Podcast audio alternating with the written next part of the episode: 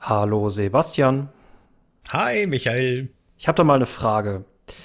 Wenn du dich in den dunkelsten aller dunkelsten Dungeon bewegen müsstest, also dahin aufbrechen müsstest und ein vierköpfiges Team mitnehmen dürftest, welche Leute würden darin vorkommen?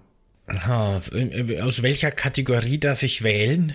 Ähm, Kategorie, meinst du Genre? Also Science-Fiction-Heldinnen brauchst du jetzt, nicht ich mitzubringen. Jetzt, ich meine jetzt fiktive Figuren oder, oder so, real nee, so, also, so, so äh, typische Klischee-Charaktere, weißt du? Äh, Zwerg, Elb, Nekromant, nur nach Rollen, ah. nur nach Rollen, genau. Ach so, Rollenspielklassen quasi, sowas. Sie. Okay, okay, okay, okay, okay. Auf jeden Fall ein Lichtmagier, wenn es der dunkelste aller Dungeons ist, würde ich sagen. Ähm, das ist schon mal ziemlich gut. Mhm. Ich weiß nicht, ob der auch heilen kann, ansonsten würde ich noch irgendeinen Heiler oder eine Heilerin mitnehmen. Und dann irgendwie noch ein, ein, ein äh, super krassen. Ich glaube so, dann noch so das, das Langweiligste vom Langweiligen im Grunde. Ein menschlicher äh, Krieger. Weil die sind sowieso immer überpowered. Das sind immer die mächtigsten überhaupt. Und dann vielleicht noch irgendwas total Ausgefallenes. Vielleicht ein, ein Dieb, würde ich noch sagen. Doch natürlich zum Schatzkisten öffnen wäre natürlich noch ein Dieb ziemlich wichtig. Würde ich auch noch mitnehmen. Aber ist Dieb nicht so Platz zwei aller langweiligen äh, oder typischen HeldInnen? Ja, kann schon sein, ja, aber was, ja. was soll ich machen? Was sollst du machen? Ne? Man muss ja das nehmen, was du auf dem Markt findest, ne? ich meine, der Loot. Denk an den Loot. Ja, Irgendwer muss ja die ganzen, ne? Hilft ja nichts. Stimmt. Vielleicht tausche ich dann noch irgendwie, weiß ich nicht. Ich glaube, ich tausche einfach den Krieger gegen einen Packesel. damit der ganze Loot, den der Dieb erbeutet, auf, auf dem Packesel gepackt wird. Aber komm, kann. das muss so ein mutierter Esel sein, der auch kämpfen kann. Wäre optimal, aber zur Not nehme ich auch einen normalen Packesel. Musst du gucken, haben sie auch mutierte Esel? Nein, die sind alle. ich hätte gern einen von diesen Kampfeseln, Sie wissen schon. Genau. welche Sorte, welche Farbe? oh wei. Äh, ich habe jetzt schon so viele Ideen. Äh, wen ich mitnehmen würde, äh, natürlich den Assassinen, das ist irgendwie logisch bei mir. Ähm, irgendeine supportende Einheit, aber nicht so eine typische supportende Einheit, die nur supporten kann, sondern die auch so ein paar paar kritische. Also sie hat wenig Attacken, aber wenn die sitzen, dann sind die sehr kritisch. Ich weiß nicht, irgendwie. So, ich, ich habe irgendwie immer gerne selber Untote und Monster mit im Team. Ne, das gibt mir so ein bisschen den Vibe, dass ich äh, komplett aufgedeckt bin, also ich so grautönig bin. Vielleicht ein Nekromant oder eine Leiche.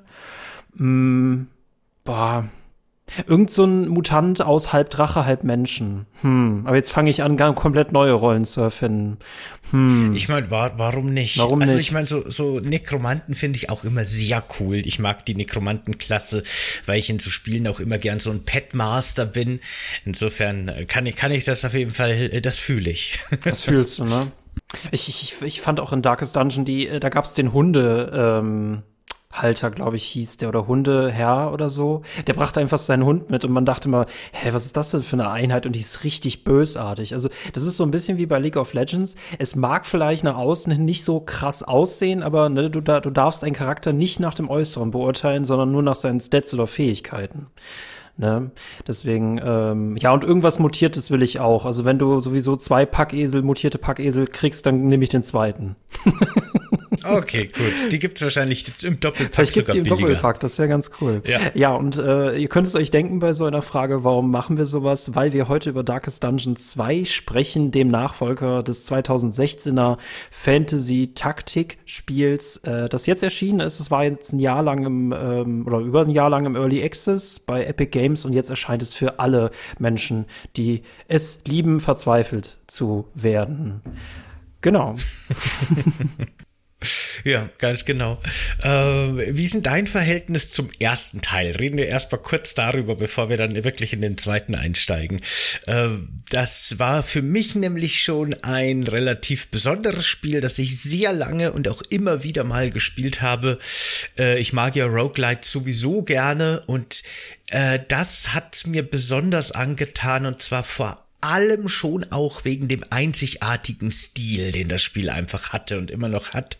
Und äh, natürlich sind auch die ganzen Spielmechaniken und so weiter echt cool gewesen und motivierend gewesen, vielleicht auch teilweise sehr frustrierend, aber das gehört ja auch jetzt zu so einem Roguelike ein bisschen dazu.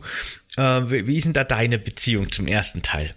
Äh, für, mich ist ja Darkest Dungeon so ein bisschen, als ob Herr der Ringe mal realistisch wäre, äh, ne, weil wir müssen uns ja um die Psyche unserer HeldInnen kümmern, die wir in die Dungeons schicken, wie die sich miteinander verstehen. Und ähm, ich habe es, glaube ich, nicht als Roguelike empfunden, weil äh, du kannst ja, du kannst ja Dutzende und Tausende von Leuten in diese Dungeons schicken und selbst wenn die sterben, ist das egal, wann schickst du einfach die, exakt die Leichen.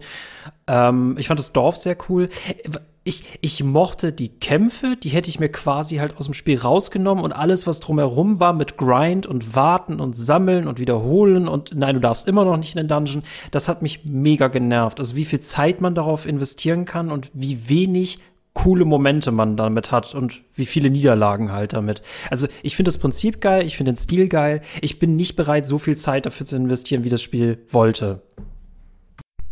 Ja, es war auf jeden Fall ein Spiel, in das man wirklich sehr viel Zeit investieren auch musste. Aber das war auch genau ein Punkt, der mir auch wirklich gut gefallen hat. Äh, dadurch, dass jede Expedition im Grunde über Leben und Tod entschied und theoretisch auch über den Erfolg und Misserfolg der gesamten Dutzende von Stunden langen Kampagne war für mich auch die Spannung immer da. Also das hat sich nie nach langweiligem Grind angefühlt, auch wenn man nur irgendwelche Ressourcen sammeln musste in irgendeinem Gebiet, damit man im Dorf mal wieder irgendwas upgraden kann, sondern das war immer so auf Leben und Tod. Und wenn dann irgendwelche hochleveligen HeldInnen sterben bei irgendeiner Routinemission oder sowas, dann ist das natürlich eine gigantische Katastrophe gewesen.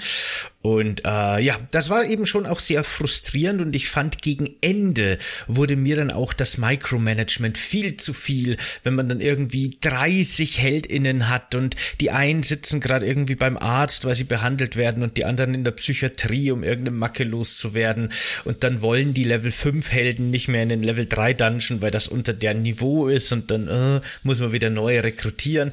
Das war dann irgendwie und, und vor allem ähm, haben die ja auch teilweise unterschiedliche Artefakte und unterschiedliche Fähigkeiten, die einzelnen Helden und Heldinnen. Und dann wusste ich immer nicht mehr, wer von den Level 4 Barbarinnen war jetzt gleich nochmal die, die das konnte. Da wurde es mir zu unübersichtlich, ne? zu, zu viel auf einmal. Und da habe ich dann meistens auch den Spaß verloren im Endgame. Deswegen habe ich den ersten Teil tatsächlich nie durchgespielt, obwohl ich bestimmt hunderte von Stunden reingesteckt habe. Denn mit den ganzen DLCs, die dann auch noch kamen, habe ich es immer wieder gerne neu gestartet, weil ich fand so die ersten, weiß ich nicht, 20, 30 Stunden immer die besten eigentlich. Das ist, ne, das meine ich damit, dass diese Formel sich so ein bisschen zerläuft. Ich meine, wir haben den besten Sprecher, den man dafür hätte äh, engagieren können. Ich, ich, ich, ich mag einfach diesen, diesen, diesen dunklen Vorfahren, der ja eigentlich tot ist und dessen Mist wir aufräumen müssen, aber er kommentiert trotzdem noch alles. Und das finde ich einfach großartig. Ich mag den Stil. Das Problem ist halt nur, äh, das sagst du schon richtig, ne? Je länger das Spiel dauert, desto mehr Zeit verbringst du ja eigentlich leider im Dorf mit der Verwaltung deiner Leute und weniger mit dem Kämpfen. Und ich verbringe halt viel, viel lieber mehr Zeit mit dem Kämpfen. Und wenn ich dann sehe, dass noch eine Mechanik dazu kommt, die aber wichtig fürs Überleben ist, dann denke ich, da habe ich keinen Bock drauf. Weil an sich mag ich die Kämpfe, weil die sind auch so schon spannend genug und gibt mir einfach noch schwierigere Gegner. Ähm, äh, und das ganze Rumwuseln in dem Dungeon dann selber, was auch manchmal echt ein bisschen total unübersichtlich war. Ähm, das hat sich gegen Ende ein bisschen gezogen. Ich glaube, da hätte ich eine lineare und kürzere Variante gerne gehabt. Äh, was an sich ein guter Punkt ist, äh, ähm, weil Teil 2 ja komplett andere Wege geht. Ja, da war ich echt ziemlich erstaunt. Ich habe mich im Vorfeld über Teil 2 absichtlich nicht wirklich informiert, habe mal ein, zwei Trailer geguckt, aber nicht sehr viel mehr und habe da auch Informationen gemieden, weil ich da relativ ungespoilt reingehen wollte. Und ich habe ähm, auch die Beta oder sowas nicht gespielt, die, die, es ja gab, so diese, diese Early Access Geschichte, sondern ich habe wirklich auf den Release gewartet, weil ich auch nicht irgendwie quasi mir schon den Spaß am Spiel kaputt machen, machen wollte, bevor es überhaupt fertig ist. Und habe mich sehr jetzt auf den Release des Spiels tatsächlich gefreut und war dann schon erstmal überrascht, wie sehr anders das Spiel ist und ich habe tatsächlich meine zwei Stunden oder so gebraucht, bis ich überhaupt so richtig verstanden habe, wie der zweite Teil jetzt eigentlich funktioniert und inwiefern er sich so stark dann auch vom ersten unterscheidet. Das war schon eine, eine ganz andere Geschichte auf einmal. das als ich, ich auch erwartet habe. Das ist ja auch krass, weil es gab auch schon während der, ähm, der Early Access gab es schon diverse Kritik an den Entwickler und der meinte auch, ähm, verstehen wir alles, kapieren wir, aber wir wollen halt einen neuen Weg gehen. Wir sind nicht der klassische Teil 2. Und da hast du halt immer diese, diese, diese, diesen dünnen Grad oder diesen dünnen Weg. Ähm, more of the same, aber besser oder mal was wirklich Neues. Also das, was wir meistens Fortsetzungen vorwerfen, machen die absolut gar nicht. Darüber können wir später sprechen, was vielleicht klüger gewesen wäre oder wie mutig das eigentlich ist, was die gemacht haben. Aber sie haben halt den Dorfgrind rausgeworfen und sind jetzt ein Roguelike. Und das heißt, du spielst jetzt ähm, immer wieder und wieder und wieder und wieder, bis du scheiterst und wieder von vorne anfangen darfst. Ähm, und das finde ich krass, wie viele Elemente sie rausgeworfen haben, wie viel Neues sie reingenommen haben. Und es sind für mich komplett zwei gegensätzliche Spiele, weshalb ich auch sage, dass Leute, die Teil 1 mochten, werden Teil 2 nicht mögen und Leute, die Teil 1 nicht mochten, werden Teil 2 viel lieber mögen. Eine sehr, sehr interessante Situation. Ja, ich, ich weiß nicht, ob ich das so sagen würde. Äh, ich ich mochte ja zum Beispiel den ersten Teil gerne und ich glaube, der zweite gefällt mir zum Beispiel auch ganz gut, kann ich schon mal sagen. Aber wie gesagt, ne, ich musste erst reinkommen, weil ich habe was komplett anderes erwartet. Ähm, ja, genau. Es, es geht ja schon damit los, dass im Grunde, also ursprünglich im ersten Teil hatte man ja eben sein Dorf, das man managen musste und dann hat man eben HeldInnen rekrutiert und dann konnte man sich nach und nach, wenn man auch irgendwie die Hotelzimmer oder wie auch immer die Mechanik damals hieß, abgegradet hat, mehr HeldInnen engagieren und hatte dann irgendwann schon einen richtig großen Kader an HeldInnen, die man losschicken kann. Die haben alle persönlich hochgelevelt, Erfahrungspunkte gesammelt, man konnte die einzeln ausrüsten und so weiter. Und das wurde ja zum Beispiel ist mir, also das ist gleich das erste, das einem so ziemlich auffällt in Darkest Dungeon 2. Das wurde schon mal komplett gestrichen, denn jetzt äh, startet man quasi jede Expedition ziemlich direkt, also ohne Dorf am Anfang, also nicht in, in der Version, da gibt's was abgewandeltes, darüber können wir doch noch reden dann, äh, auch noch reden dann, aber vor allem gibt's jetzt den Charakterauswahl-Screen, der sieht fast so ein bisschen aus wie so in so einem Fighting-Game, in so einem Street Fighter oder sowas, in so einem Beat'em Up. Und dann wählt man quasi vier Figuren von denen, die es gibt, in sein Team, kann dann da auch noch so ein bisschen einstellen, welche Fähigkeiten die haben sollen oder ne, so, so Kleinigkeiten, die man nach und nach freischaltet. Und dann geht die Expedition los. Und äh, die Charaktere können scheinbar auch nicht mehr sterben, so wie das früher war, sondern es sind immer wieder die gleichen Figuren. Also anstatt wie im ersten Teil Klassen zu haben, haben die jetzt aus den einzelnen Klassen Charaktere gemacht, die nicht permanent sterben können und die sich über die Runs hinweg immer so ein bisschen weiterentwickeln. Und das ist ja auch schon so ein zweischneidiges Schwert für mich gewesen irgendwie. Äh, ne, deswegen, man, man, man, du wirst echt nicht fertig, wenn man dann die Vergleiche zieht, was sie alles geändert haben, weil es halt komplett anders ist. Äh, damit fallen natürlich so lustige Sachen raus, dass du quasi doppelte Klassen mitnehmen kannst, also drei Schwertkämpfer oder zwei äh, zwei Schwertherren oder 300 Leute. Also du kannst wirklich von jeder Klasse nur eine Person mitnehmen. Da das ein Roguelike ist, passiert es ja auch, dass selbst wenn deine Figuren Ticks haben oder irgendwelche Krankheiten oder irgendwelche Fähigkeiten, die verschwinden ja sowieso, wenn die Charaktere sterben. Also du hast einfach keine so große Beziehung mehr zu diesen Figuren. Äh, und du kannst erstmal auch nur vier auswählen. Das Dorf haben sie ja komplett aufgebrochen. Ähm, was du jetzt machst, ist quasi, dass du keine Basis mehr hast, sondern du kannst jetzt nur noch in die Meta-Progression rein investieren. Das heißt, ne, du machst einen Run und investierst danach, dass der nächste halt einfacher wird und dass du noch mehr Leute investieren kannst. Aber mehr hast du nicht. Ne? Du, musst, machst einen Plan, wie du jetzt den Rogue, den, den, den Durchlauf angehst. Und mittendrin musst du dann immer je nach Situation gucken. Also du hast deutlich weniger Kontrolle als im ersten Teil.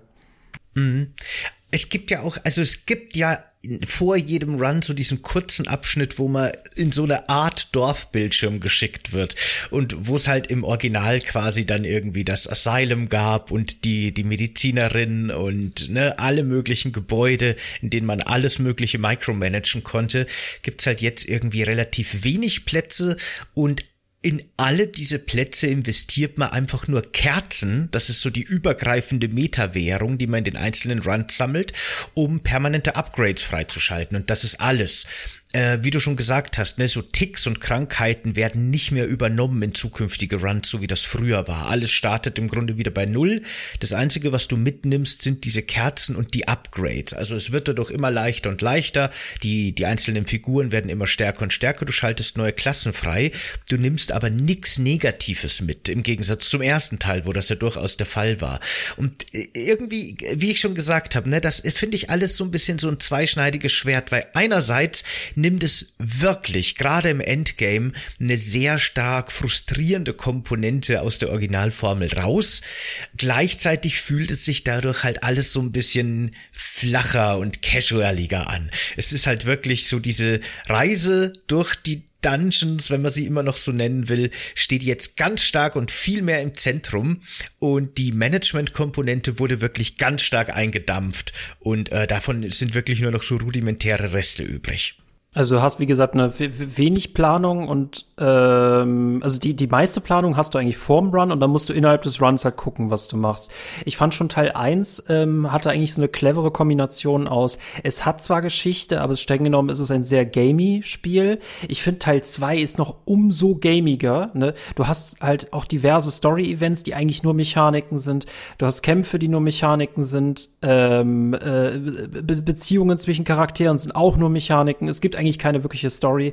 Äh, du hast nur noch so ein paar Zwischensequenzen zwischen den Runs und für mich geht der Sprecher auch komplett verloren, weil der halt auch immer wieder nur noch Kämpfe moderieren darf und mehr macht er eigentlich auch gar nicht. Also für mich ist Teil 2 noch gamiger, viel entschlackter, aber auch im Negativen viel entschlackter. Ich finde aber das, was mich persönlich immer, was ich so richtig geil fand, waren halt diese Kämpfe, mit wenig reinzugehen und viel daraus zu machen oder richtig hart zu verlieren, obwohl ich mir eigentlich sicher war und dann daraus zu lernen. Das war für mich die Essenz aus Teil 1 und die ist für mich erhalten geblieben. Das Kämpfen hat sich neben allen anderen Elementen gar nicht verändert, also kaum verändert. Was ich gut finde. Ja, die sind wirklich sehr, sehr äh, ähnlich geblieben. Die Klassen, die, also die jetzt Charaktere sind, die früher Klassen waren, haben ja auch ihre eigenen Angriffe und man kann immer noch, wenn man den ersten Teil kennt, dieselben Strategien benutzen. Die Barbaren zum Beispiel, das ist meine absolute Lieblingsklasse, die finde ich auch wieder im zweiten Teil sehr cool, steht immer an der Spitze, vielleicht noch an zweiter Position, aber immer an der Spitze von diesen vier Figuren, die man so in der Reihenfolge sortieren muss aus strategischen Gründen.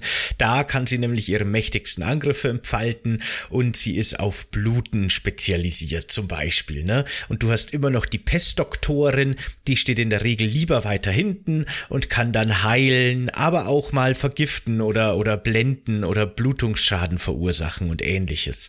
Also da hat sich tatsächlich an den Klassen und an den Kämpfen nicht viel verändert und auch der Aspekt, dass jeder Kampf und wenn es noch so banale Gegner sind, komplett eskalieren kann und komplett nach hinten losgehen kann und wirklich es immer gefährlich ist und immer, man muss immer aufpassen und man kann manchmal wirklich unglaublich viel Glück haben und auch die richtigen Strategien auswählen und super triumphal auf ne, aus einem harten Kampf rausgehen.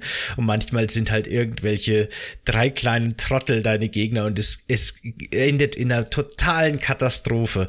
Und das war schon im ersten und ist auch im zweiten ein sehr schöner Aspekt, der das Spiel sehr spannend macht, der natürlich auch sehr viel Frustpotenzial hat, aber genauso viel epischen Awesomeness-Faktor. Also das kann man fast so ein bisschen mit einem Dark Souls vergleichen, nur mit ein bisschen mehr random und mit ein bisschen weniger Kontrollierbarkeit, würde ich sagen. Äh, wir müssen gleich noch über das neue Reisesystem sprechen, weil ich finde, das hat tatsächlich eine Auswirkung. Klar, du kannst im Kämpfen zum Beispiel Feuerschaden, allein Giftschaden. Und da das im ersten Teil normalerweise so ein Schaden ist, den du mitnimmst und den du auch kurieren musst, finde ich es hier irgendwie interessant, dass alles, was du in Kämpfen erleidest, nicht mitgenommen wird. Also klar, wenn die beschädigt sind und weiterziehen, dann musst du gucken, dass du die heilst, aber so ein Gift und Feuerschaden ist nur im jeweiligen Kampf gefährlich. Und das finde ich so ein bisschen inkonsequent. Ähm, es gibt deutlich weniger Charaktere. Gut, natürlich muss man sagen, ähm, klar, das ist von 2016 der erste Teil. Da sind wir mittlerweile bei 15 Charakteren mit DLCs. Es waren aber trotzdem 13 mit einem optional, äh, mit einem zusätzlichen. Und hier sind wir nur bei 10 plus einem optionalen. Wusstest du, dass der Kopfgeldjäger den kannst du nicht von Anfang an auswählen, egal ob du ihn freigeschaltet hast. Den musst du in einem Gasthof rekrutieren. Und das finde ich ein bisschen ah, komisch. Okay, interessant. Nee, das wusste ich nicht. Aber das ist mir auch aufgefallen, dass die leider ein paar Klassen gestrichen haben. Teilweise auch wirklich so mit meine Lieblingsklassen sind leider irgendwie flöten gegangen. Also auch von den Standardklassen. Das fand ich schon auch schade. Äh, dafür haben die ja eben diese Klassen eben, wie ich schon mehrfach gesagt habe, zu Figuren gemacht, die ja sogar ihre eigene Story bekommen haben. Und das fand ich einen interessanten Aspekt. Am Anfang hatte ich davor ein bisschen Angst, weil ich mir dachte, oh Gott, ich will jetzt eigentlich hier in meinem Roguelike nicht unbedingt irgendwie großartig Story-Elemente lesen müssen von den einzelnen Figuren, keine Ahnung. Aber die haben das sehr cool gemacht, sehr cool implementiert das ist auch wirklich so der einzige Moment, wo der sehr gute Sprecher nochmal glänzen darf, ja. wenn er die Geschichten der einzelnen Figuren erzählt. Und es gibt sogar immer wieder so kurze spielbare Kapitel, die aber quasi im Endeffekt wirklich zur Narrative benutzt werden, was ich so schön finde. Also man hat ja quasi normalerweise im Kampf seine vier Helden, Heldinnen und muss dann gegen irgendwelche Monster kämpfen und muss strategische Entscheidungen treffen, Synergien nutzen und so weiter. In diesen Story-Elementen ist es im Grunde so, dass du zum Beispiel bei der Story der Barbarin äh, deine Mitstreiter stärken kannst oder du kannst Verstärkung rufen oder du kannst selber angreifen, aber egal was du machst, du wirst diesen Kampf katastrophal verlieren. Und deine letzte Aktion, die du dann in deiner Runde im rundenbasierenden Kampf zur Verfügung hast, ist, dass du dich im Gebüsch versteckst. Und äh, das ist quasi so die Geschichte des Scheiterns von dieser Barbarin, wie sie ihre Schlacht als Kommandantin verloren hat und ähm, wie sie dann auch zurück ins Dorf geht und dann beginnt so ein rundenbasierender Kampf gegen die Bevölkerung im Dorf, die sie dafür verantwortlich macht, dass alle Truppen im Kampf gestorben sind und dann hat man die die die Angriffe unter Anführungsstrichen zur Auswahl, dass man sich entschuldigt oder dass man sich wegduckt, um die die die die das Gemüse und was die auf einen werfen, um dem auszuweichen. Und da finde ich sehr schön, wie die dieses dieses rundenbasierende Kampfsystem so ein bisschen in die Narrative integriert haben. Es ist auch der einzig starke Moment. Also ich finde, narrativ haben sie krass abgebaut. Ähm, was ich da ein bisschen schade finde, vor allem an diesen Vergangenheiten, du kannst leider nicht jede Station wirklich nachspielen. Also du kannst ja immer mal wieder, wir müssen gleich sofort über das Reisesystem reden, weil das sehr viel ausmacht, aber äh, du hast immer wieder mal so Momente, wo du halt Leute ihre Vergangenheit ergründen kannst, wie du das gerade schon beschrieben hast. Und da gibt's verschiedene Level. Was ich schade finde, nicht jedes Level davon ist nachspielbar. Manches, manches Level ist auch einfach nur so ein Monolog. Und das finde ich schon ultra trocken. Ähm, Finde ich ein bisschen schade.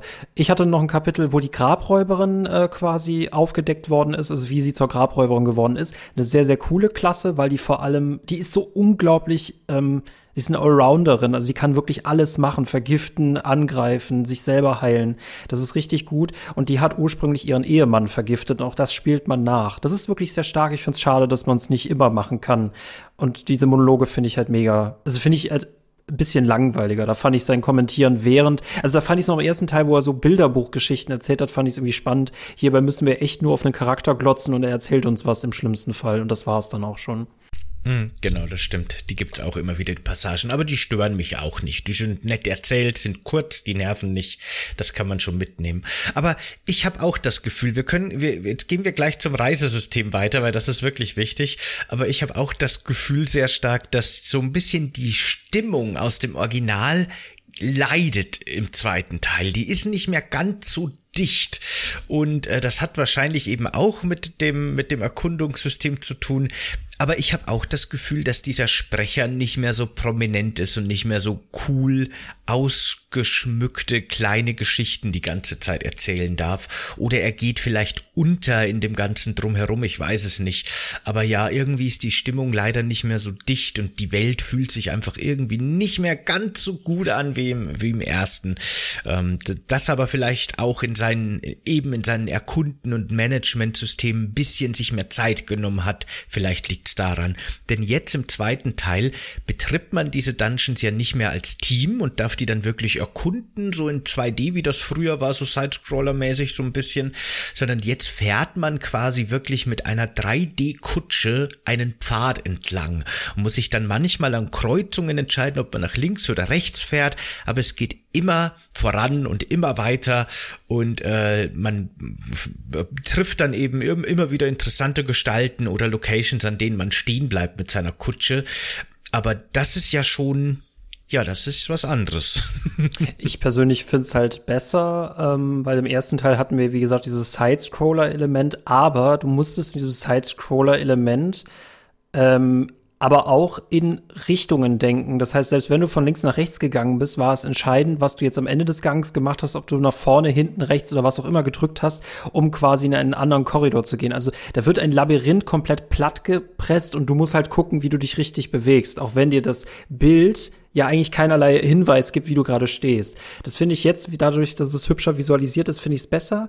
Aber auch hier ähm, ich mag das, wenn das eine Ladesequenz wäre. Jetzt ist natürlich, äh, es geht nicht mehr um die einzelnen Charaktere, es geht jetzt vor allem um die Basis, also unsere Kutsche, wie gut die noch erhalten ist und wie wenig Schaden äh, die erlitten hat. Du musst halt permanent Sachen ausweichen. Das finde ich auf Dauer mega langweilig, weil das ja so unglaublich unterfordernd ist im Vergleich zu den taktischen Kämpfen. Ich weiß nicht, wie es dir da ging. Ich mochte die Visualisierung dieser Kutsche, ich mochte das Kutschenfahren absolut nicht. Ich wünsche mir da eine Automatisierung. Ähm, ich bin auch wirklich kein Fan von diesen Kutschenfahrten. Ich mochte das alte Erkunden im ersten Teil dieser Dungeons echt gerne. Äh, wenn man da mal so ein bisschen drin hatte, dass man die Map richtig lesen kann und sich orientieren kann, das war schon ein bisschen irreführend am Anfang, äh, dann hat mir das echt Spaß gemacht und vor allem hatte das für mich auch so diesen Completionist-Gedanken, ne, diesen Looter-Gedanken. Ich konnte alle Räume in diesem Dungeon erkunden, auch die optionalen und auch wenn ich mal irgendwo noch einen Weg zurückgehen muss und so weiter. Ich wusste aber auch, dass eventuell wieder Gefahren lauern und es war alles so ein bisschen so ein Risk-Reward-Spiel. Und jetzt mit dieser Kutsche hat man halt wirklich nur noch die Möglichkeit, ob man nach links oder rechts fährt, auf so einem Pfad, der sich immer weiter aufspaltet und man weiß dann, okay, in die Richtung geht es zum Beispiel in den Kampf, in die andere Richtung geht es zu irgendeinem unbekannten Ereignis, das ich noch nicht weiß und so entscheidet man sich. Das ist eine mittlerweile sehr etablierte und fast schon irgendwie klassische Roguelike-Mechanik, diese Pfade, die sich aufspalten und man muss wählen zwischen A und B die ganze Zeit. Ähm, mochte ich aber tatsächlich da, das Original lieber.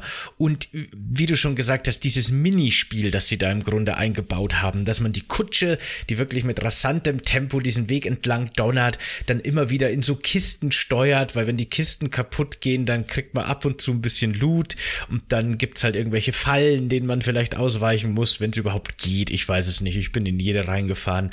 Und äh, das ist so ein das ist mir wieder viel zu gamey und viel zu albern und es macht auch keinen Spaß. Also da wäre es mir tatsächlich sehr viel lieber gewesen, wenn die Kutsche einfach nur so fahren würde. Ja, automatisiert. Und ich erlebe, ja, ja. Mhm. genau, und ich erlebe auf dem Weg halt dann das Abenteuer, weil dieses ständige Hin- und Herfahren, das fühlt sich nicht mal besonders gut an, finde ich. Das ist nicht mal besonders gut gemacht, die Steuerung von links nach rechts. Wenn man in eine Kurve geht, dann landet irgendwie die Kutsche immer an der äußeren, äußeren Seite der Kutsche und es dauert ganz ganz schön lang, bis man überhaupt wieder in die Mitte oder gar auf die entgegengesetzte Seite rübersteuert. Es ist alles, das ist nicht, das fühlt sich nicht gut an, das macht keinen Spaß und es ist auch für die Stimmung echt nicht zuträglich.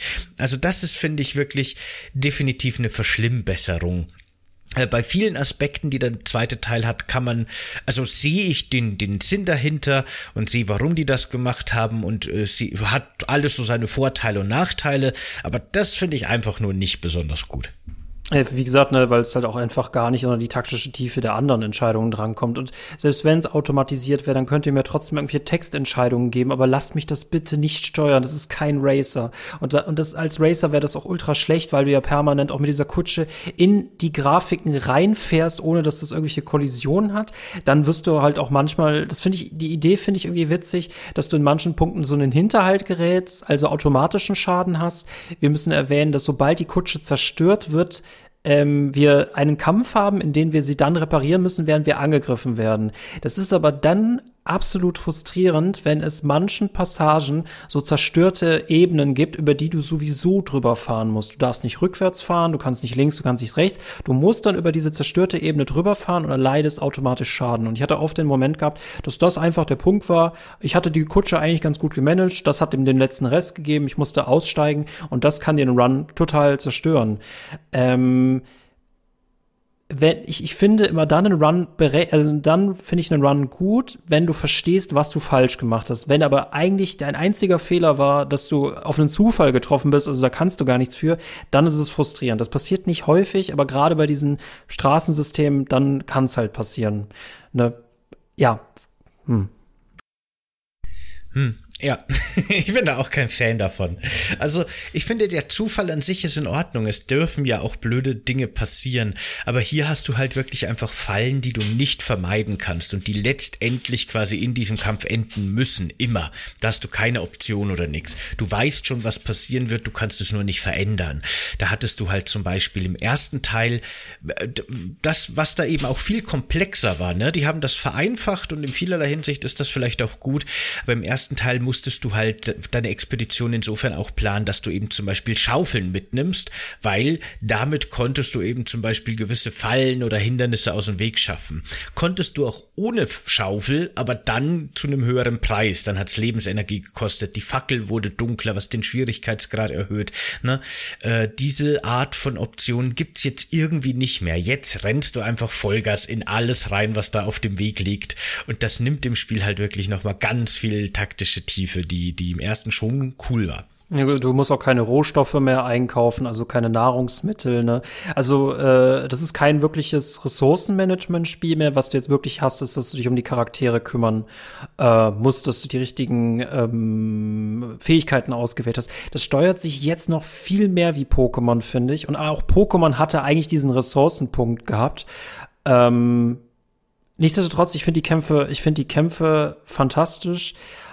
Ähm, und ich finde es halt bei diesen Runs immer spannend zu gucken, ähm, welche Konstellation gefällt mir eigentlich am besten. Und ähm, hast du den ersten Run zumindest geschafft? Es gibt insgesamt fünf Level. Ich finde es fair, dass wir nicht komplett von vorne anfangen müssen, wenn wir einen Run geschafft haben, also einen Boss besiegt haben. Das finde ich noch schlimmer. Aber ich bin jetzt zum Beispiel beim zweiten oder beim dritten Boss. Bei welchem bist du, beziehungsweise hast du deinen ersten Boss erreicht? Ja, ja, genau. Ich, ich habe den äh, ersten Run, das erste, also den Prolog und das erste Kapitel beendet und bin im zweiten Kapitel jetzt aktuell. Und das ist, das, das ist halt, sobald man das geschafft hat, ist das richtig cool. Aber wenn du halt immer am Boss scheiterst, dann weißt du, okay, ich darf jetzt schon wieder die, die also jede Ebene ist an eine bestimmte Anzahl von Routen geknüpft, die man durchspielen muss, bis man dann den Boss herausfordern darf. Das ist natürlich frustrierend, wenn man dann immer die gleichen Gegenden durchfahren muss. Um, umso befriedigender, wenn es man geschafft hat und dann was Neues sehen darf. Also klar, Routine und Monotonie ist bei einem Roguelike, Roguelike halt normal. Ähm, klar, man hat auch immer wieder andere Routen, immer andere Sachen, die man findet. Aber es sind dann schon sehr ähnliche Kämpfe. Wie viele Versuche hast du jetzt gebraucht? Oh, ich kann es dir gar nicht genau sagen, wie viel es waren. Drei oder vier, glaube ich, für die, für den ersten, für das erste Kapitel. Ähm, und da hat mich tatsächlich gerade der Anfang schon genervt, weil du startest ja am Anfang immer auf deinem Hof, wo die Welt noch einigermaßen in Ordnung ist und dann kommt immer ein zufälliger Kampf, ja. bevor du ins ja. erste Wirtshaus kommst. Und immer dieser eine zufällige Kampf gegen die vier Zombies oder manchmal sind es auch Banditen, glaube ich, ich weiß es nicht, aber es sind immer die gleichen und jedes Mal wieder der Kampf, bevor es überhaupt richtig losgeht. Und dann von dem ersten Wirtshaus aus darfst du dich entscheiden, ob du entweder in das Dickicht willst oder in so eine brennende Stadt. Und du musst zwar beide abschließen, bevor du zum Boss darfst, du darfst dir aber die Reihenfolge eben aussuchen, wie du schon beschrieben hast. Und da trifft man halt auch immer wieder die gleichen Gegner, die gleichen Zufallsbegegnungen. Und äh, das wiederholt sich da schon ziemlich schnell. Dadurch, dass der erste Teil halt irgendwie mehrere Gebiete hatte, die du aber frei wählen durftest und diese Gebiete dann nochmal zufällig generiert waren und du hast wirklich auch nach vielen Stunden in Gebieten, die du schon kanntest, ganz neue Elemente entdeckt, war schon interessanter und abwechslungsreicher, als es jetzt ist. Jetzt hast du halt letztendlich immer wieder das gleiche bis du es irgendwann geschafft hast und dann beginnt das nächste Kapitel, das wahrscheinlich wieder immer wieder das gleiche bietet, bis du irgendwann mal durch bist. Das mh, hm, bin ich auch kein so großer Fan davon. In den jeweiligen Gebieten haben sie ja dann wieder coole Ideen, die nutzen sich natürlich ab. Was ich noch irgendwie cool fand, waren die Horte. Ähm, ich habe gestern zum Beispiel gesehen in deinem Stream, hast du auch einen dieser Horte gefunden. Das war irgendwie dieser Monsterbibliothekar. Ähm, Horte sind dann eigentlich fast wieder das, wie man es kennt aus dem, aus dem ersten Teil. Also wirklich ähm, dass du das Gefühl hast, dass du in einem Dungeon mit mehreren Kämpfen hintereinander bist und keine Pausen dazwischen hast. Also, dass du wirklich aus einer brenzligen Situation das Beste rausholen musst. Du hast mehrere Kämpfe hintereinander und dann triffst du auf einen Bossgegner. Die, die Teile mag ich. Das sind so quasi so Dungeons im Dungeons, bis du dann auf einen Bossgegner, auf so einen Zwischenbossgegner triffst. Und das fand ich richtig cool. Du musst halt auch nur bedenken, das bringt dir natürlich nichts. Der einzelne Sieg hat hier keinerlei Bedeutung, weil du ja nicht einfach wieder zurücklaufen kannst mit allem, was du bereits erbeutet hast. Denn ähm, es ist ja egal, ob du sechs Kämpfe gewonnen hast. Wenn du den finalen wieder verlierst, dann ist es egal, was du bis dahin geschafft hast. Klar, du hast vielleicht mehr Kerzen erbeutet, aber das finde ich ein bisschen schade. Der einzelne Kampf zählt in Darkest Dungeon 2 fast gar nichts, sondern eigentlich nur noch der letzte. Ja, das stimmt. Also diese optionalen Dungeons im Dungeon, die du da beschreibst, haben ja keine Erkundungsebene oder irgendwie sowas. Die sind ja nur Kämpfe, die direkt aneinandergereiht sind. Aber das fand ich auch ganz cool, dass jedes Gebiet, also wie zum Beispiel jetzt diese Gasse, diese brennende Stadt, die gerade von irgendwelchen okkulten Leuten überrannt und äh, angezündet wird, die Bibliotheken verbrennen und so weiter und auch dieser sumpfartige Wald äh, mit den Untoten, dass jeder, jedes dieser Gebiete einen optionalen Boss hat, den man herausfordern kann, aber nicht muss, auf dem Weg zum eigentlichen Boss des Kapitels. Das finde ich schon auch ziemlich nett, äh, ziemlich cool, ja. Aber, hm, genau. Mir fehlt da so ein bisschen die Tiefe, die der erste Teil hatte. Das ist eben wirklich so ein bisschen dieses, die die Komplexität, die vielleicht teilweise auch wirklich so ein bisschen zu sehr ins Micromanagement gegangen ist und vielleicht ein bisschen erdrückend war aus dem ersten Teil und auch nervig wurde, die wurde jetzt im zweiten Teil quasi ziemlich rausgenommen. Das ist sehr geschliffen, das hat keine Ecken und Kanten. Das ist, würde ich sagen, ein sehr mainstreamiges Roguelike, das sich tatsächlich finde ich, weniger an seiner eigenen Vergangenheit, sondern eher an erfolgreichen Roguelikes halt einfach der letzten Jahre orientiert. Das nimmt dem Spiel so ein bisschen seinen individuellen Charakter weg. Es hat natürlich trotzdem noch seinen coolen Stil und seinen Geschichtenerzähler und so weiter und so fort. Das ist schon alles ganz schön. Aber das Spiel hat vom ersten zum zweiten Teil schon viel zurückgelassen, was echt gut war und wenig Neues irgendwie hinzugefügt, das es nicht schon in anderen Roguelikes gibt. Es ist kein schlechtes Spiel, aber hm, eben, es gibt so mhm. Designentscheidungen, da bin ich, ah, ah weiß ich nicht. Ne, das, ich finde auch als Spieler, als äh, SpielerInnen, als Fans vom ersten Teil, äh, ist man da, glaube ich, äh, wir sind automatisch voreingenommen. Ne? Deswegen, das, das Ding könnte fair behandelt werden, würde man jetzt zum Beispiel den ersten Teil komplett ausblenden. Ähm, du hast aber recht, dass halt diese taktische, also du, du musst eigentlich sehr viel taktisch denken, auch wenn dir eigentlich sehr viel Kontrolle entnommen wird. Das widerspricht sich natürlich so ein bisschen. Das merkst du vor allem dann, wenn du Charaktere verlierst, also stör, wenn die sterben, du es rechtzeitig zum Gasthof noch irgendwie mit ein paar Überlebenden schaffst und das Spiel dann random irgendwelche Leute halt einsetzt. Das ist zum Beispiel auch so ein Unding gewesen. Du konntest im ersten Teil immer sagen, wie dein Team genau ähm, aufgestellt wird. Hinzu kommt, du musst auf äh, allen späteren Ebenen musst du den Hort absolvieren. Du musst den Zwischenboss besiegen. Damit bekommst du nämlich eine Trophäe und die musst du mit in den Endboss nehmen. Wenn du diese Trophäe nicht erbeutest und den Endboss besiegst, zählt es nicht. Ich finde es ein bisschen ungerecht. Das finde ich irgendwie noch witzig, aber irgendwie gleichzeitig ist es auch irgendwie schade, weil dann wird dir wieder mehr spielerische Freiheit weggenommen. Ja, und der Punkt, den du vorher angesprochen hast mit den Ressourcen, die, die alle Ressourcen, die man im Spiel kriegt, außer die Kerzen, sind eben wirklich nur für einen Run. Es gibt nicht mehr dieses Akkumulieren von Schätzen und von Wert. Jeder Edelstein, den du im ersten Teil auf deinen Raids bekommen hast, war Geld wert. Du konntest das dann quasi nach deiner Expedition verkaufen und konntest dein Geld in permanente Upgrades stecken. Es gab Artefakte, die du angesammelt hast und so weiter. Ne? Es gab einfach diese, diese Pro Progression, also so, was du auf deinen Reisen findest, ist in der Metaprogression wertvoll und das gibt's hier eben wirklich auch gar nicht mehr. Und das ist, nimmt mir auch so ein bisschen diese Motivation, wirklich zu erkunden und wirklich zu kämpfen und so weiter, weil letztendlich habe ich eventuell mehr Nachteile davon für diesen ja. einen Run, ja. nämlich verlorene Lebensenergie, als ich dafür Vorteile krieg. Ja. Ähm, ja das, das passt für mich vom Risk-Reward-Management nicht mehr so gut einfach. Ne, experimentieren ist jetzt aus, ne? Ähm, mach gefälligst, meistere und gewinne gefälligst, weil alles, was du nebenbei machst, wird dich nur schädigen und dann kann es sein, dass du mit weniger Energie in den Bosskampf ziehst. Ich, unabhängig davon, dass ich das alles nicht so cool finde. Ich mag die Kämpfe. Ich mag die Kämpfe immer noch. Ich finde auch die Kämpfe jetzt, ich weiß gar nicht, ob sie schwieriger, leichter. Ich kann das gar nicht so richtig einschätzen. Aber es macht richtig Spaß, ähm, diese ähm, Konstellationen aufzubauen. Ich glaube, diese kritischen Treffer mit diesem grünen Totenkopf, das ist neu. Korrigier mich, falls ich da falsch liege. Aber dass du quasi einen Gegner markieren kannst für einen kritischen Angriff und dann jemand anders den Angriff ausführen kann. Und ähm, ich habe schon viele, viele coole Varianten gefunden, wie die die sich alle gegenseitig unterstützen können. Ähm, ja, wie gesagt, und das Problem ist, wenn ein Run dann zu Ende ist, dann fange ich wieder bei vorne an. Ja, das ist aber wirklich cool. Äh, es gibt ja nicht nur diese Kombos, die du, die du angesprochen hast, Kombos quasi die, genau. Hm. genau, dass man wirklich zusammenarbeiten kann, sondern die Figuren können ja auch in Beziehung zueinander treten.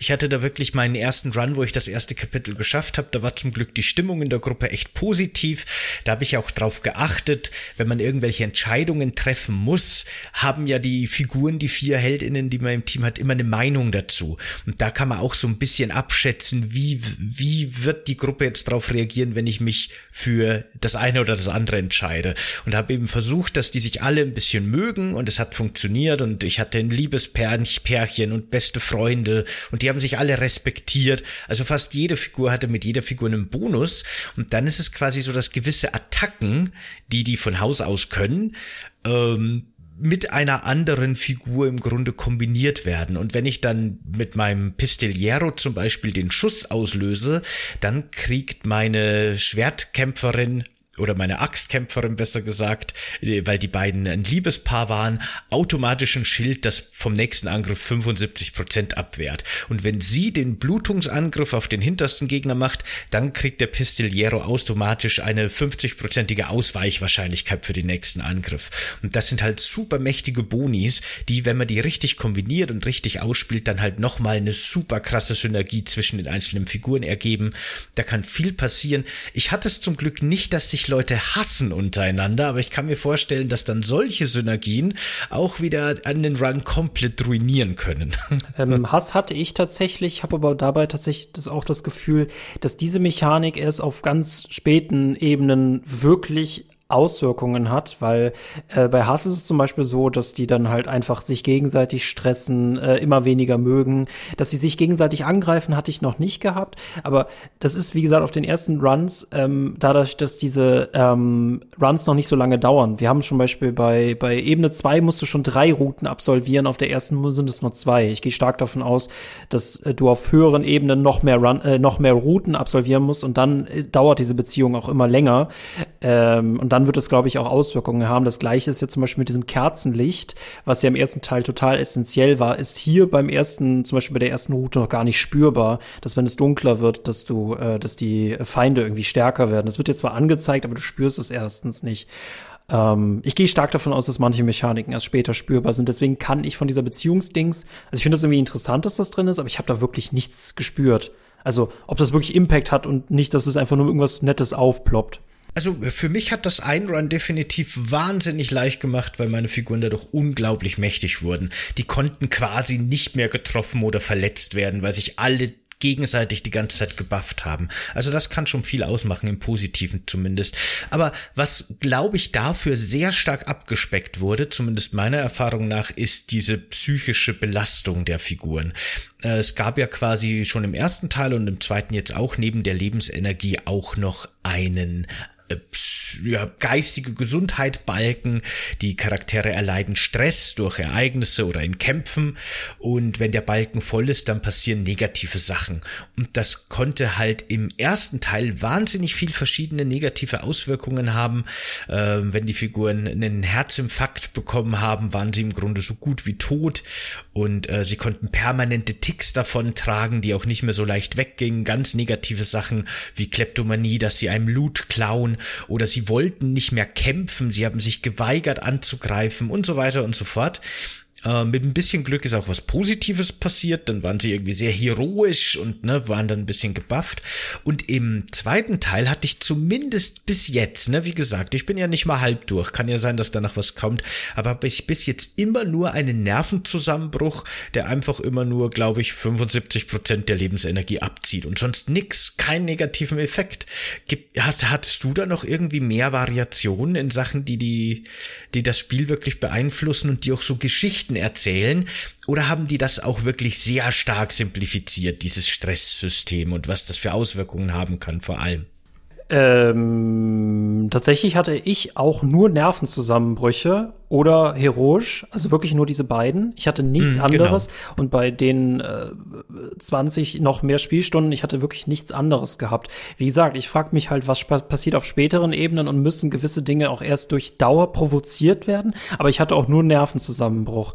Ähm, und ich finde so ein bisschen dadurch, dass du ja quasi, du konntest ja damals auch noch Leute viel leichter lindern mit mehr Items und so und du konntest die auch mal irgendwo hinschicken oder so. Hierbei ist es ja so, du kannst eigentlich über den Run viel viel kaum was für die tun, deswegen ist die Wahrscheinlichkeit, dass sowas passiert, halt extrem hoch. Ähm, ja, nee, finde ich auch so ein bisschen schade, das könnten sie auch rauslassen. Also bei ganz vielen Sachen hast du das Gefühl, das habt ihr so krass runtergedampft, dann lasst es bitte einfach raus.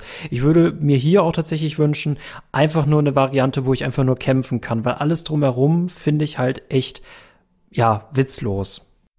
Ja, ich finde diese ganze Metaprogression und schon, äh, die ganze Metaprogression und so schon äh, motivierend. Das hat mir schon, das macht mir schon Spaß und das motiviert mich jetzt auch zum Weiterspielen. Ich habe Bock drauf.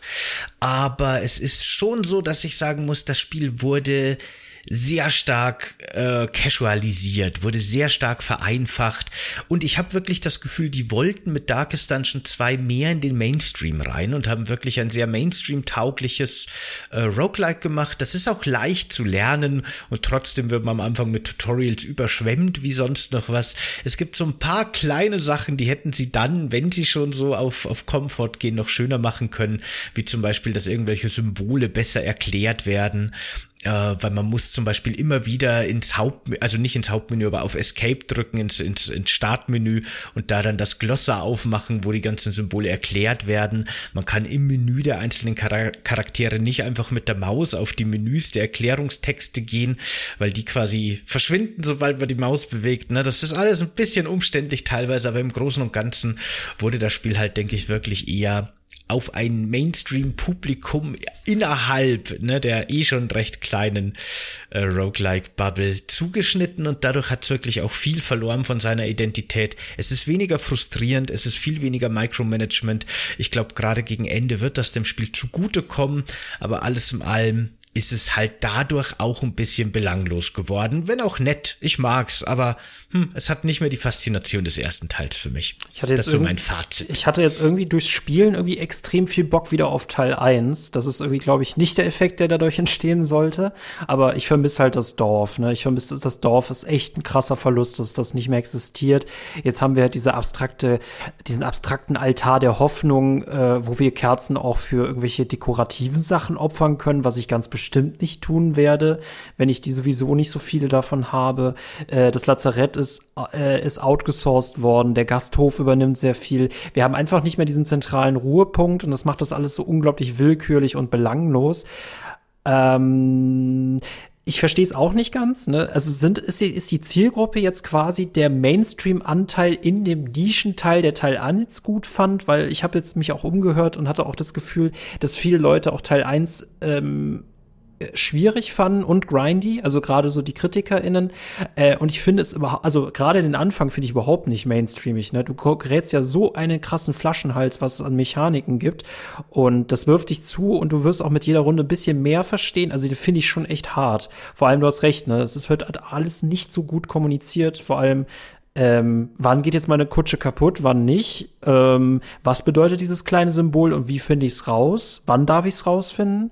Ist das überhaupt relevant? Genau, das gleiche, darüber haben wir noch gar nicht geredet, was jetzt eigentlich passiert äh, mit dem Leveling, was wir in der Kutsche ausrüsten können, was wir alles kaufen können im Shop, etc., etc., etc. Jo, möchtest du da noch drauf eingehen auf die Kutsche? Ähm, im Endeffekt gibt, also man kann das im Grunde recht schnell zusammenfassen, dass es halt im Endeffekt nicht nur wie im ersten Teil Artefakte gibt, die man den Figuren geben kann, äh, die dann so zum Beispiel zehn Prozent mehr Feuerresistenz, dafür zehn Prozent weniger Giftresistenz oder sowas verursachen, sondern man kann denen jetzt tatsächlich auch äh, verbrauchbare Items geben, was im ersten Teil so auch nicht möglich war. Das ist im Grunde ein gratis Zug in der Runde, wo man mal schnell eine Blutung oder so heilen kann, auch ganz nett. Und ähnlich ist das jetzt im Grunde mit der Kutsche im Grunde kann man der jetzt auch so Luxusgegenstände ausrüsten, die im Grunde auch wie Artefakte funktionieren. Äh, die haben dann so kleine Bonis, man kann Haustiere in so kleine Käfige an die Kutsche hängen, lauter so Kleinigkeiten, die dann so ein bisschen Buffs bringen.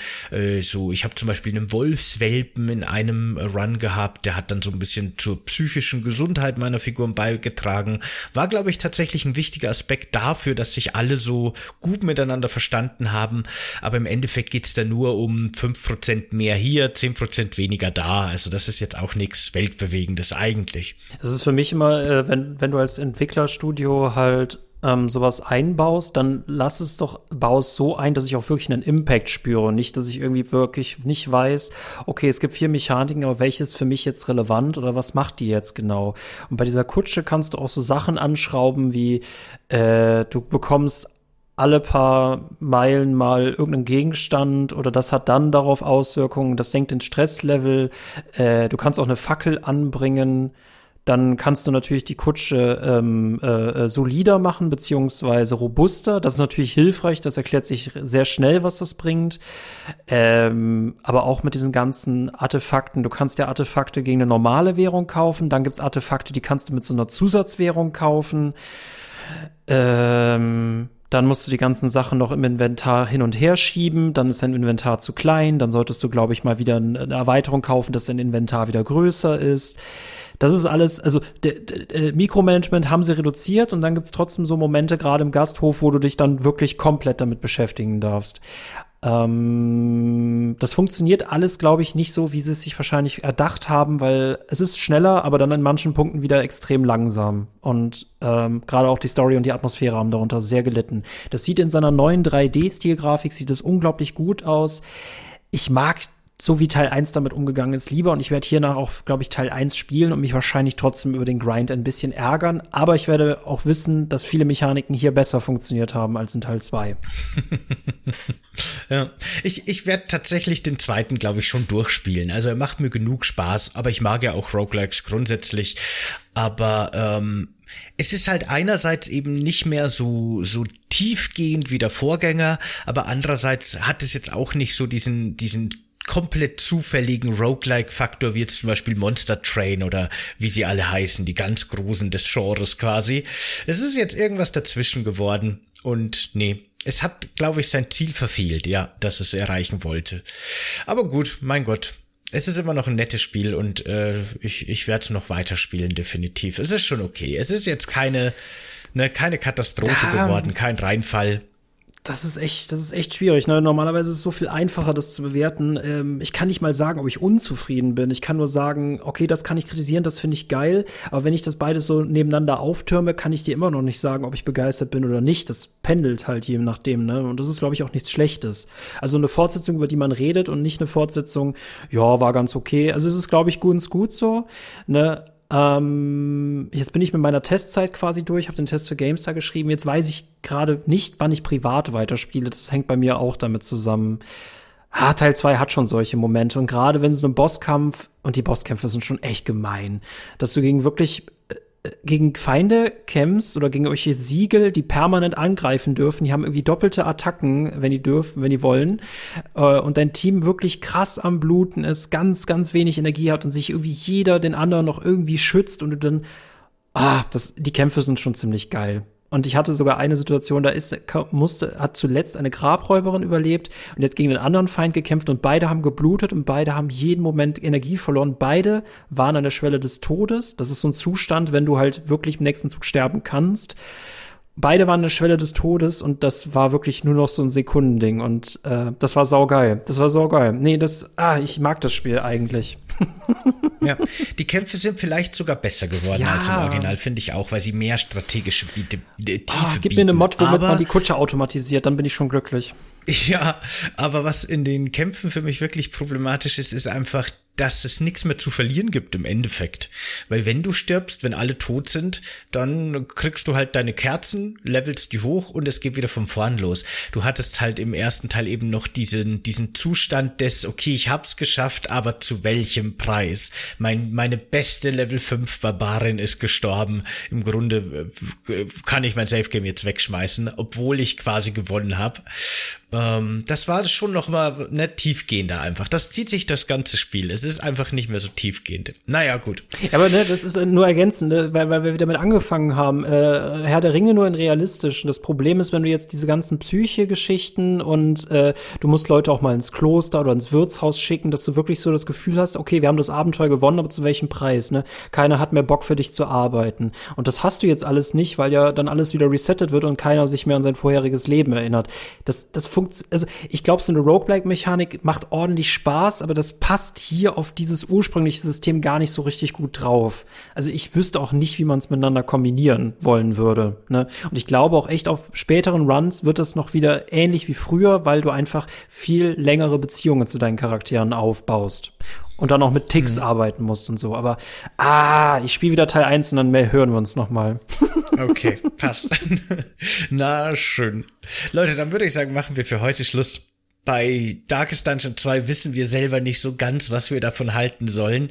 Äh, eure Meinung zu dem Spiel würde uns sehr interessieren. Wenn ihr das jetzt auf YouTube guckt, vergesst nicht zu liken und abonnieren und aktiviert die Glocke, sondern schreibt uns auch gerne in die Kommentare eure Meinung zu Darkest Dungeon 2. Und wenn ihr das jetzt im Podcast hört, dann schaut gerne auf unserem Discord vorbei. Link findet ihr unten in der Infobox. Dort könnt ihr uns auch gerne mitteilen, was ihr von dem Spiel haltet, wenn ihr es gespielt habt und ob ihr es überhaupt spielen wollt und so weiter. Und schaut unbedingt unbedingt auch gerne auf Steady und oder Patreon vorbei. Nee, oder reicht. Ihr müsst nicht beides machen. Dort kriegt ihr dieselben Inhalte ab 5 Euro im Monat. Unglaublich viel Bonus-Content. Ein Resident Evil 4 Let's Play in super detaillierter Tiefe und äh, die schlechtesten Spiele aller Zeiten und episch lange Review-Folgen. Alles, was das Herz begehrt super viel cooles Zeug. Und ja, ansonsten würde ich sagen, vielen Dank fürs Zuhören, zu sehen und bis zum nächsten Mal. Ciao, macht's gut. Ciao Leute, haut rein.